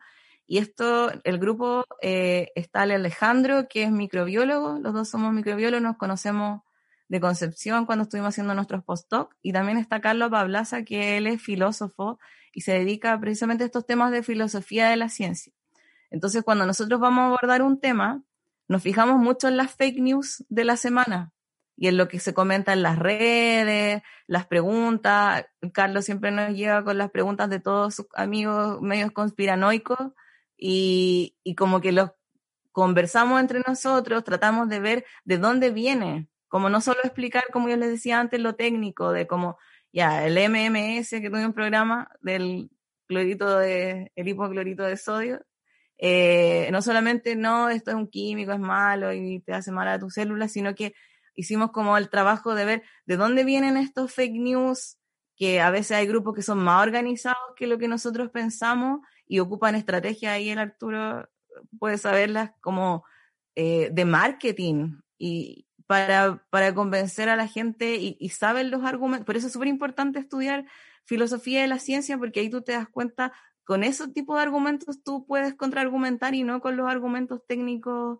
disciplinarias. Pues entonces, en el programa, para invitar que lo puedan escuchar, hablamos harto sobre todo las temáticas pandémicas, vacunas, pero con esa perspectiva de no solo entregar el dato técnico, sino de hacer un poco este proceso de entender por qué una información puede ser falsa o no, por qué eh, sabíamos de todas las mascarillas o no, por qué pasó con las vacunas. Entonces ahí hacer ese ejercicio de, de entender de dónde viene la información, pues, de dónde salió o conocer un poco más el contexto de, de, de dónde ocurre. Entonces ahí nosotros tratamos como de abordar también esto, estos fake news o estas, como estas preguntas que surgen en todos lados. Y, y también mi, mi mamá siempre eh, yo la tengo ya súper entrenada, entonces cada vez que le llegan esas cadenas de WhatsApp o, cualquier cosa, al tiro me dice, mira, yo creo que esto eh, es, es, una mentira, pero por favor, chequeame. Entonces también hace ese ejercicio de, de chequear y, y, además lo transmite, porque le, cuando yo le, yo le explico o ella se dio cuenta, le empieza, se da la lata de mandarle a todos los grupos de WhatsApp que le enviaron explicándole que, es mentira o que no sé, y, utiliza esos tips que yo mencionaba como, hoy esta es una noticia del 2016 o hoy esto no es en Chile, como esa asociación de, verificación súper rápida que uno, uno ya la tiene como incorporada, pero muchas personas no, pues llegan y mandan, como decía la maca, viralizar, viralizar. Así que esos serían como algunos tips. Wow, gracias. Oye, eh, yo creo que un tips muy bueno que diste recién tiene que ver con, con solidarizar y, y, compartir la reflexión crítica frente a eso, como lo que contabas de tu madre recién, ¿cierto? Es como poder eh, buscar también referentes. Yo, bueno, para las cosas científicas, la, la Ale microbial es mi referente, le mando algunas cositas, así como, oye, esto es verdad o no, eh, lo comparto o no. y además, sumar a todo esto que muchas veces se publican cosas que fueron en el pasado. También eso ha sido re interesante de ver que sale una noticia y dice, oye, pero esto fue el 2010, como que en realidad ya no corre. También eso es interesante. Eh, seguimos con Arturo ahora, muchas gracias. Ah, y bueno, en el, en el Facebook, justo estaba eh, Microbiales recomendando el capítulo eh, de Todos los días son domingo que, que tú comentabas, eh, recién. Y eh, si quieren buscar ese podcast en Instagram, aparece como TDSD, ¿cierto? Creo que guion bajo podcast, ahí quizás podríamos después compartir eh, todos eso, eso, esos links. Las voy a mandar. Y seguimos con Arturo. Súper. Em, como siempre, yo creo que las distinciones, estas influencias también del filósofo del equipo que tenemos nosotros, el Remy, las distinciones eh, creo que aportan mucho. Um, dos cosas podemos hacer para, informarnos críticamente. Uno es como mirar para afuera, o sea, como mirarse la información que uno recibe y cómo la hablamos y todo eso. Y el otro es como mirar para adentro, qué es lo que hace uno con esa información, qué atención le pone, cómo la recuerda, eh, etcétera. Para pensar la información como la, la, que nos viene desde afuera, ahí la filosofía nos ayuda mucho y María José ya lo decía muy bien, eh, ir analizando, por ejemplo, las premisas de las cosas que nos llegan. Eh, así como, un, como un tip súper concreto, eh, cuáles son las ideas que sostienen, por ejemplo, algo que nos llega. Un ejemplo muy claro puede ser, eh, por inventar una población ficticia, la gente de la Atlántida es mala para contar chistes. Te ponen como noticia científica eh, y, no sé, y es hereditario, es genético. Entonces tú vas y miráis la, la, la noticia así, pero ¿de dónde viene esto? O sea, como estáis asumiendo, uno, que, que ser chistoso y poder contar chistes es una, eh, es una conducta heredable. Segundo, que no es aprendible. Tercero, que la evolución funcionaría para dar ese tipo de cosas tan específicas. Como y así sucesivamente, como que tú, si empezás a hablar las premisas de las cosas que te llegan a hacer las noticias, es súper fácil empezar a desarmarlas, porque ah, tú cacháis de, a poquito que son como bien cosas de desopilantes. Y otra cosa que uno puede hacer como bien claramente para ir como evaluando la información que nos llega es pensar en los criterios de justificación de ese conocimiento no necesariamente tienen que ser científicos, porque a veces no todos los conocimientos tienen aplicaciones o fines epistémicos eh, que son, no sé, pues, aplicaciones biomédicas, cosas así. Por ejemplo, a veces un concepto mío puede querer explicar la creación del universo de acuerdo a mi cultura y armar una creación que, que, que le dé sentido a nuestra existencia. Y eso no necesariamente significa que es, pseudociencia, por ejemplo, que te quieren desinformar, sino que es, eh, son conceptos que surgen con un objetivo epistémico, un objetivo de conocimiento que es diferente. Eso como creo que también es, es importante. Eh, lo otro que vale la pena distinguir, aparte de pensar en las premisas y los criterios de justificación, es eh, las fake news de la desinformación. Porque las fake news son noticias falsas que son, no sé, mentiras, la llamaríamos como, como normalmente. Pero la desinformación es a veces como eh, cosas que no necesariamente son falsas, pero que tampoco son reales. O a veces incluso son cuestionamientos que no son al lugar. Porque una cosa muy cuática es que el negacionismo y el pensamiento crítico se sienten muy cercanos, porque ser desconfiado es como la vía rápida para sentirse un pensador crítico. Y ser desconfiado no es necesariamente pensar críticamente, porque desconfiar así como, porque sí, es, es gratuito y, y, no es ningún esfuerzo mental, en verdad. Y muchas veces podemos terminar desinformando porque desconfiamos gratuitamente y sin, y sin, bajo ningún criterio. creo que también eso es importante. Em, y lo, lo mencionaban eh, hace un rato María José y Macarena también, eh, acordarse de, la, de, lo que son las cámaras de eco en las redes sociales y tener mucho cuidado ahí, eh, sobre todo con el sesgo de confirmación, que es como esta tendencia que tenemos a buscar todo el rato y recordar sobre todo con más facilidad las cosas con las que ya estamos de acuerdo y que ya confirman nuestras expectativas previas. Que eso nos pasa tan frecuentemente y ahí es súper importante lo que decía María José un rato, de poder nutrirse de una diversidad de visiones eh, diferentes para no ir cayendo en eso y, digamos, para ir rompiendo un poquito los moldes. Es un poquito inevitable y sobre todo también porque las redes sociales eh, tienen como estos algoritmos de relevancia que obedecen a intereses no necesariamente eh, buenos, en general lo obedecen los intereses del capital, digamos, generar eh, engagement, generar clics, que a su vez traen gente, que a su vez genera visiones en publicidad y que a su vez lo que paga, por ejemplo, a veces un medio. Entonces hay que acordarse que esas cosas también pasan para examinarlas y pensar que eso también está predando en nuestras tendencias mentales de estar todo el rato eh, recordando lo mismo, el seco confirmación, el seco de disponibilidad también. Sobre todo que ese igual es importante porque eh, nosotros tendemos a juzgar como más probables o más probables las cosas que tenemos más disponibles en la cabeza. Entonces, por ejemplo, eh, tú decís, las noticias están poniéndole mucho énfasis a las reacciones alérgicas de la vacuna. Y eso es un problemón porque la gente es muy fácil que se acuerde de todos los efectos adversos porque oh, es muy impactante y como está más eh, disponible en la cabeza, entonces eh, la gente tiende a pensar, uy, esto es más probable que ocurra. Cuando en verdad tú sabís que la probabilidad de tener un efecto adverso es 0,0000, es como astronómicamente bajo. Gracias, eh, Arturo. Yo me voy a tomar del último que dijiste para también, bueno, las mamás son una gran fuente de, cuestionamiento de estos ejercicios, quizás muchas veces. y voy a poner de nuevo la mía y mi relación a disposición hace poquito mi madre me dijo, oye, y los jóvenes también se pueden enfermar de COVID. siempre pudieron enfermarse de COVID. Como que esta idea de que los adultos mayores son más propensos es una idea bastante generalizada y que puede ser muy dañina frente a lo que estamos viviendo. Em, bueno, para ir ahora ya, voy a tratar de reiterar, a ver si no, no me pongo un poquito robótico, porque a veces mi, red, como les decía, estoy entre cerros, eh, un poquito más lenta de lo normal, o de lo que estamos acostumbrados, acostumbradas.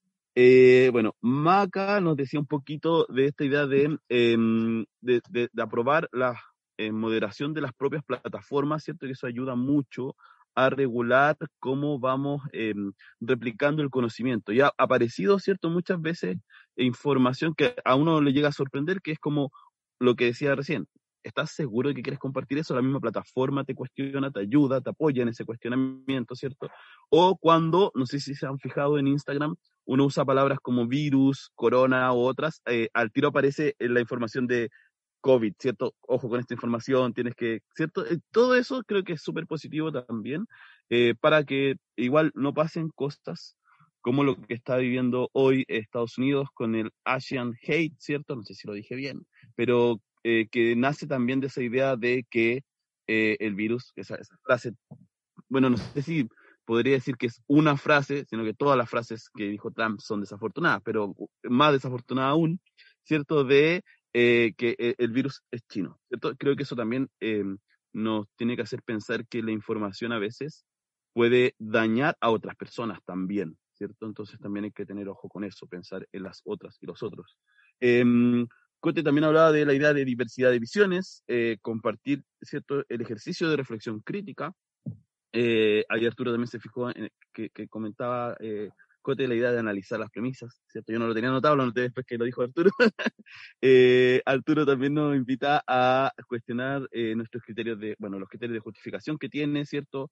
la información que vemos em, el objetivo que tiene ese conocimiento, ¿cierto? Que puede ser diferente del que nosotros creemos que nos está entregando, también hay que cuestionarse eso. Y creo que una frase y algo muy interesante que dijo es que eh, ser desconfiado, ¿cierto? Eh, negacionista, eh, no es lo mismo que pensar críticamente. Eso creo que está bueno. Yo creo que tenemos que hacer un hashtag, así como más corto, por supuesto, que esta frase, pero para, para compartir eso. Eh, para ir cerrando, porque ya eh, llevamos más de una hora en conversación, que espero que, que se les haya pasado un poquito volando. Eh, tenemos, no sé si eh, voy a preguntar a, Paula, que nos apoya desde Facebook, si tenemos algún comentario para que lo arroje acá. También a las personas que están en esta sala VIP de Zoom, ¿cierto? Puedan enviar sus comentarios, sus inquietudes. Eh, y em, tenemos un último tema que creo que podemos hacer un poquito más breve, que me interesa saber desde su visión eh, cómo ven esta idea de la disponibilidad digital, ¿cierto? De estar siempre disponibles frente a nuestra salud mental. ¿Cierto? Porque pareciera que cualquier persona en cualquier momento nos puede escribir y después decirnos, oye, te dejé un mensaje en Instagram a las 3 de la mañana y no me respondiste, es como, estaba durmiendo, puede pasar, hay gente que duerme. Bueno, quiero saber su opinión respecto a esa idea de disponibilidad y salud mental. Vamos con eh, Cote, tu turno. Gracias. Bueno, ya habíamos estado comentando un poco de este agobio y de la hiperconectividad. Y entonces, para, para no alargar tanto, me gustaría comentar, bueno, eh, ya todos hemos visto después de un año de pandemia y un año de por Zoom de trabajo, de clase, eh, eh, es mucho más intenso y, agotador. a pesar de uno dice, oh, estoy, no sé, en mi casa, en pijama, pero pero no sé, por el, caso de, de, cuando uno hace clases, tiene que preparar la clase, hacer la clase, grabar la clase, subir la clase, editar la clase. O sea, como que, y eso para los profes de colegio, cuando hablan y dicen que, que son flojos, de verdad que dan ganas de, o sea, es muy indignante porque de verdad que, o sea, la, la digitalidad tiene ciertas ventajas, pero también te genera, uno en la U va hacia su clase y, y, después a lo más subía el, PPT, en cambio ahora requiere mucho tiempo, lo mismo con las reuniones, como uno está conectado, se alargan, hay reuniones tarde, ¿no es cierto? Eh, entonces la, salud mental se ve bastante afectada, sobre todo también en las mujeres, eh, la, la y, mujeres y hombres que tienen hijos, hijos pequeños, eh, ha sido un tema eh, súper complejo con, con, la carga horaria y este sistema eh, online. Pero en cuanto al tema de, de, las redes y lo que decías tú, que mm, te llega un mensaje a, la, a las 3 de la mañana y todo, era lo que yo abordaba un poco antes. Para mí las redes son una herramienta y yo trabajo durante el día, por lo tanto yo en la noche silencio mi celular.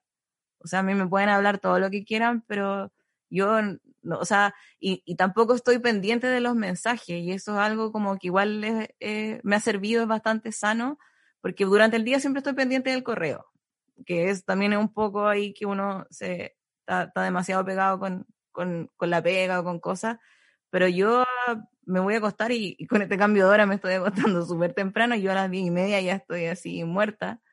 Y, y, tengo el celular silenciado y todas las redes silenciadas y, y no algo que me preocupe, tampoco me genera una ansiedad al otro día en la mañana a ver si tengo o no tengo mensaje. Entonces, como volviendo al tema de antes de, de esta necesidad y, yo creo que ha aumentado porque también no nos vemos en persona. Entonces tal vez esa mucha necesidad de comunicarse, pero tal vez eh, a veces como, como estar tan pendiente no, no nos afecta en, en nuestra salud mental. Gracias. Seguimos inmediatamente con Arturo. Arturo. Dos perspectivas puedo aportar yo. Uno, la de una persona con mucha ansiedad y, y también la perspectiva quizás psicológica. La de la persona con mucha ansiedad, eh, yo detesto las notificaciones en general, como, y e, incluso a veces de cosas buenas, la, la María José, la editorial Rosetta, con la que hicimos el libro, a veces me, etiquetan videos de perritos que a mí me encantan. Eh, digamos, es lo único bueno en las redes sociales a veces. Y aparecen 30 notificaciones y así como, como que al tiro empiezo a hiperventilar, como que ya, eso es un problema número uno, como a veces pasa.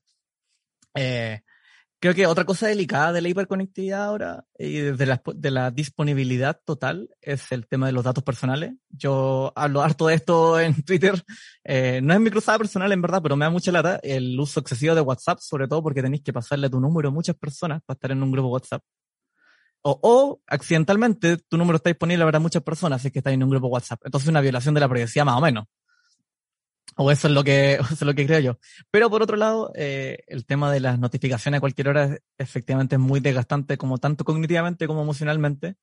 Eh, sobre todo porque a veces hay gente que dice, no, por si las notificaciones las puede ignorar nomás, como que silencia el grupo, pero si tú después te metías tu WhatsApp porque le querías mandarse saludo a tu mamá, ¿cachai? Le querías decir, no, sé que esta noticia es falsa, y ¿cachai? Que tenéis tres grupos con 500 notificaciones, eh, o sea, nadie, nadie tiene la fortaleza mental como para no verlo e ignorarlo y no sentirse presionado de que hay otras personas como trabajando. Porque eso es lo otro terrible, a uno se siente a veces muy culpable de descansar. Como si te acostáis ahí a las 12 de la noche, uy, podría estar trabajando, ¿ah? Como, como no, hay que descansar, estamos todos como muy sobrepasados. Eso, para no alargarme más. Oye, no hay que tener tantos grupos de WhatsApp. Yo lo, tengo así muy al mínimo y de verdad que cuando hay alguno que se que, que hay muchos mensajes pasa esa ansiedad, pues entonces ya me imagino como las personas que vienen, no sé, yo tengo como uno.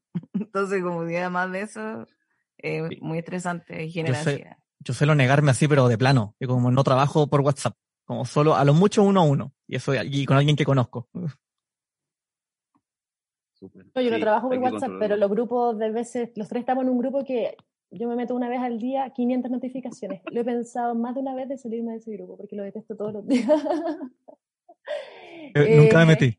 No, es fatal. Em, es súper difícil, es súper difícil porque, de hecho, ahora tenemos que empezar a legislar sobre el, el trabajo el trabajo virtual, ¿no es cierto? El tema que no te, no te acosen, que no, no existe este micromanagement en fondo de estar persiguiendo qué estás haciendo. Es difícil y yo personalmente también. Ya no contesto, ya dejé de sentirme incluso culpable personalmente por no contestar mensajes internos. Si alguien se quiere comunicar conmigo, me va a tener que escribir un WhatsApp y llamar por teléfono o escribir, o escribir un WhatsApp. Esto es urgente. Eh, los que no, o sea, porque no se puede estar en todas. Se puede estar todas, no, no podemos. Yo llego, yo, yo colapsé, pero porque llegué un minuto, yo me acuesto muy temprano, me acuesto a las 8 de la noche, pero me levanto a las 5, 5 y media, 6 de la mañana. Depende si trato de dormir más o menos lo normal para no volverme loca. Esto de empezar a ser hiperproductivo eh, que nunca acaba, ¿no es cierto? Ay, ya, pero son cinco minutos más y dejo todo esto listo. Ay, ya, y al final te pasas todo literalmente el día, todo el fin de semana, te acuestas para trabajar, te despiertas para trabajar. Y eso de vivir para trabajar, porque ya en el fondo no se sale, eh, y estás todo el día conectado, entonces también te empiezas a aislar porque no quieres comunicarte con un chat de nuevo, porque no quieres hacer una, un Zoom para conversar con tus amigos, porque estás todo el día ahí es súper heavy. Hay que tener mucho, mucho cuidado. Yo trabajo en este centro de gerociencia donde también tenemos un, es interdisciplinario eh, y se aborda el envejecimiento no solamente desde la ciencia, los avances para poder retrasar o, aumentar el buen vivir, sino que también desde la, desde la psicología. Y es eso, o sea, en el fondo es cómo lo hacemos nosotros también para no agobiarnos, para que nuestra salud mental no se vea tan perjudicada, porque nuestra salud mental está muy dañada. ¿Cómo lo hacemos ahora para tratar de sobrevivir y no morir en el intento? Y claramente el tema del celular, es, esa, eso que te dicen, el celular eh, después de las 8 de la noche no se mira, no se silencia, la luz tiene que, tienes que cambiarla, o sea, eh, suena de, de que lata y esa gente, pero es verdad, pero es súper, súper verdad. Hay que tener cuidado con, con eso, uno no tiene que estar disponible después del horario de trabajo, uno tiene que saber poner los límites, uno no tiene por qué estar en todas. Gracias eh, por sus opiniones respecto a esto, que creo que es sumamente importante en el mundo que estamos viviendo hoy. Em, y bueno, yo, solo un dato de aprendizaje personal, como que algo que he controlado harto, tiene que ver con, con la idea de, em, de escuchar constantemente cosas. He leído por ahí, ah, no tengo la fuente, no me acuerdo, perdón, pero Pero eh, he leído y he escuchado en algunos podcasts y he leído en algunas partes eh, la idea de que el sonido, ¿cierto? También ocupa memoria, ocupa espacio, agota.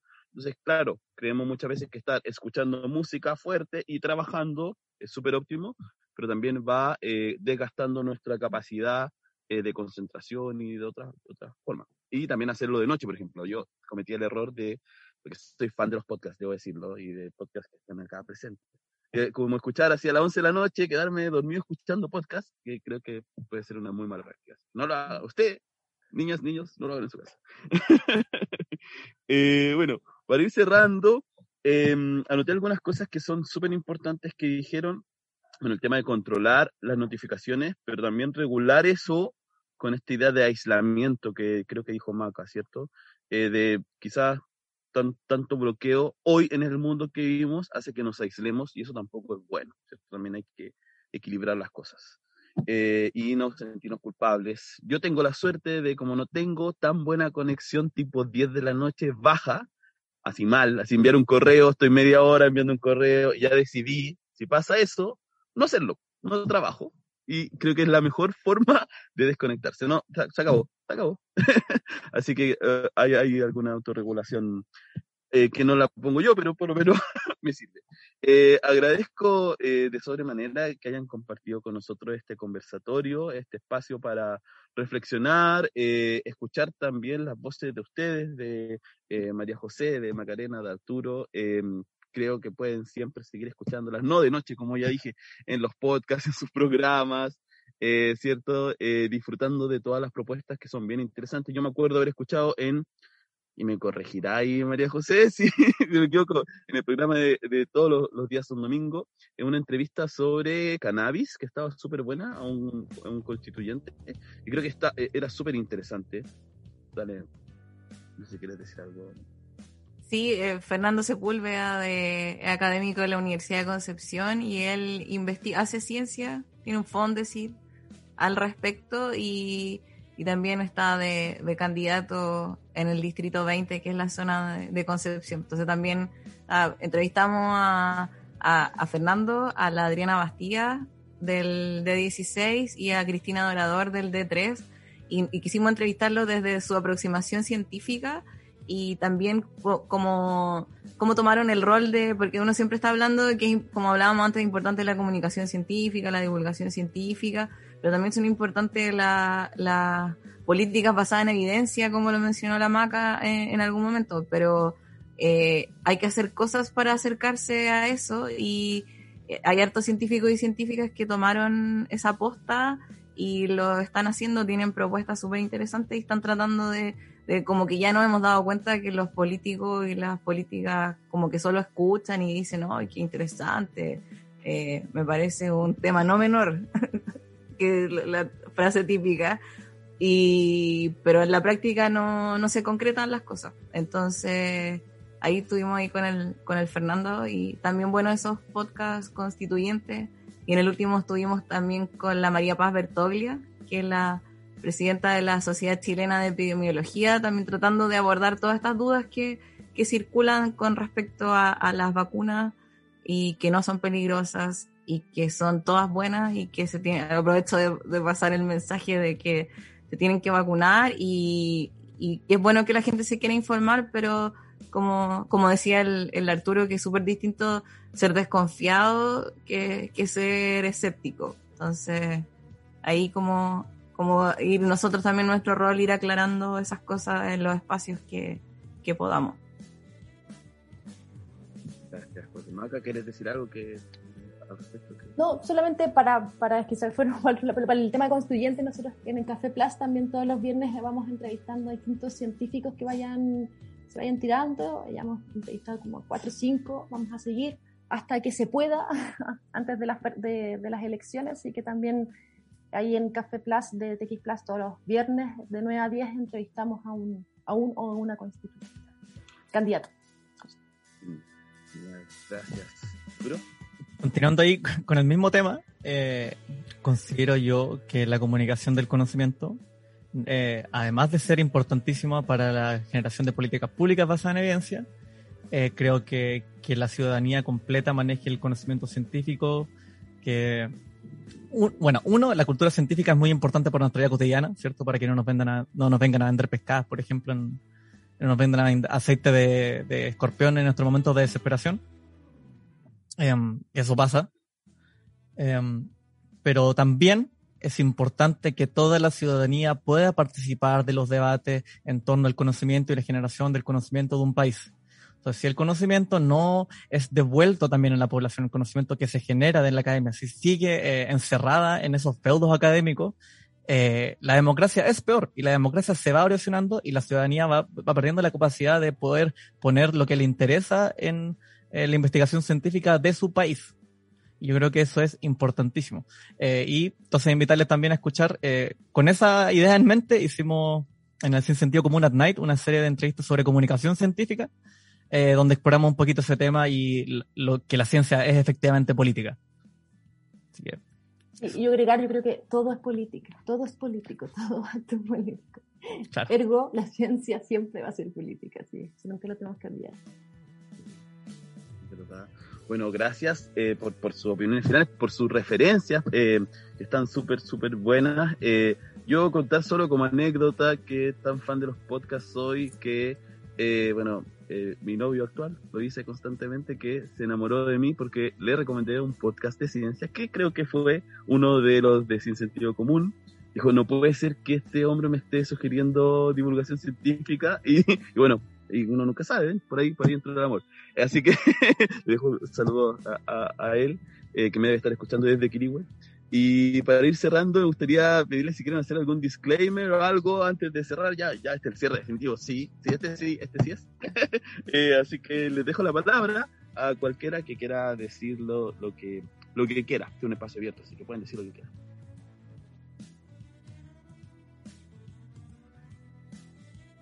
No sé quién parte. ¿Parte tú? no, no sé. Bueno, eh, invitarle a escucharle entonces nuevamente los proyectos en los que estamos, eh, Sin Sentido Común, eh, eh, Cuarto Elemento Podcast y también Podcast Raisek, y ojalá que puedan también descargar ahí el libro de, que decimos con Editorial Rosetta en editorialrosetta.cl slash descargas Rosetta con doble T. es la invitación. Muchas gracias por escucharnos. Y bueno, el disclaimer final es que siempre hay gente que sabe más que uno. Así que bueno, pónganle atención también. Y bueno, uno es una persona falible como todas, así que también pongan en juicio las cosas que digamos. Yo quería agradecer nuevamente a Sebastián y a la, a la Ale. Ah, quería decirle a Ale que ya lo han dicho, pero hace eh, una ilustración hermosa y nos hizo toda la ilustración de, del, del nuestro podcast todos los días son domingos. De hecho, si ven como los primeros dos capítulos, era un logo súper feo que hicimos nosotros como en Paint. No sé, pero era muy feo. Hasta que llegó la Ale a, salvarnos y dejó uno hermoso, hermoso. Así que gracias Ale por eso siempre te agradeceré y por la invitación. Y, a Arturo y a, la Maca que estuvo súper buena la conversa y, y como mi disclaimer final es que hagamos algo. Ahora que nos conocimos en casi en persona, porque el Zoom es como conocerse en persona, porque claro, estábamos en, en, grupos en común o, o, en Twitter, ahí como que se retuitea y como que parece que se conoce, pero ahora yo ya siento como que pudimos hablar y tenemos muchos puntos en común. Así que ahí mi disclaimer es como eh, que no quede acá. Es apoyo, apoyo. Apruebo. Totalmente, 100%. Oye, no, yo también les quería dar gracias a ustedes, a Sebastián y a la Ale también por, convocar, por darnos el espacio. Se agradecen muchísimo estos espacios. Em, y nada, también sigan a TX Plus, es un medio independiente. hay, hay harta gente ahí. Em, desde el lado de la editorial trabajo, de la edición trabajo de, trato del fondo de, llevar lo mejorcito que se puede a veces. Em, el Café Plaza está entretenido también, con Roy lo pasamos muy bien. En el Crónicas también eh, me gusta esa parte. Así que nada, vean eso. Em, sigan a los chicos también que hacen harto. Yo no tenía idea que Arturo tenía tres podcasts, no sé cómo lo hace. Eh, heavy. Así que yo con dos programas y siendo editora me muero, ni cagando podría más. porque además que involucra edición, post-edición, producción, no, me muero. Así que nada, me saco el sombrero frente a los dos, muchas gracias, muchas gracias a todos por también haber escuchado y, nada, gracias a ustedes. Genial, muchas gracias por estar en este segundo conversatorio de el ciclo. Yo también quiero saber sobre ciencia y ciudadanía algo que nos interesa mucho desde la promoción de la lectura, porque como eh, dijo Arturo y se atisba ahí, eh, la cultura escrita es súper importante también. Eh, lo digital conlleva mucho escrito, por supuesto, y nuestra futura constitución hermosa que va a quedar. También se tiene que escribir, así que es importante leer para comprender esos escritos. Eh, les dejo un abrazo a todas las personas que se conectaron. Eh, un, saludo, por supuesto, a Microviale, que sin ella esto no sería posible. Vayan a su sitio web, vean sus ilustraciones. Eh, y agradecemos a todas las personas que patrocinaron este evento, porque si no fuera por sus aportes voluntarios, esto no se podría hacer. Así que esto sea sostenible, independiente, autónomo y podamos hablar de lo que queramos en este espacio. Así que que esté muy bien, un abrazo y Oye, eh, nos seguimos encontrando por ahí. Chao. Seba, Ah, ah, sí, por favor.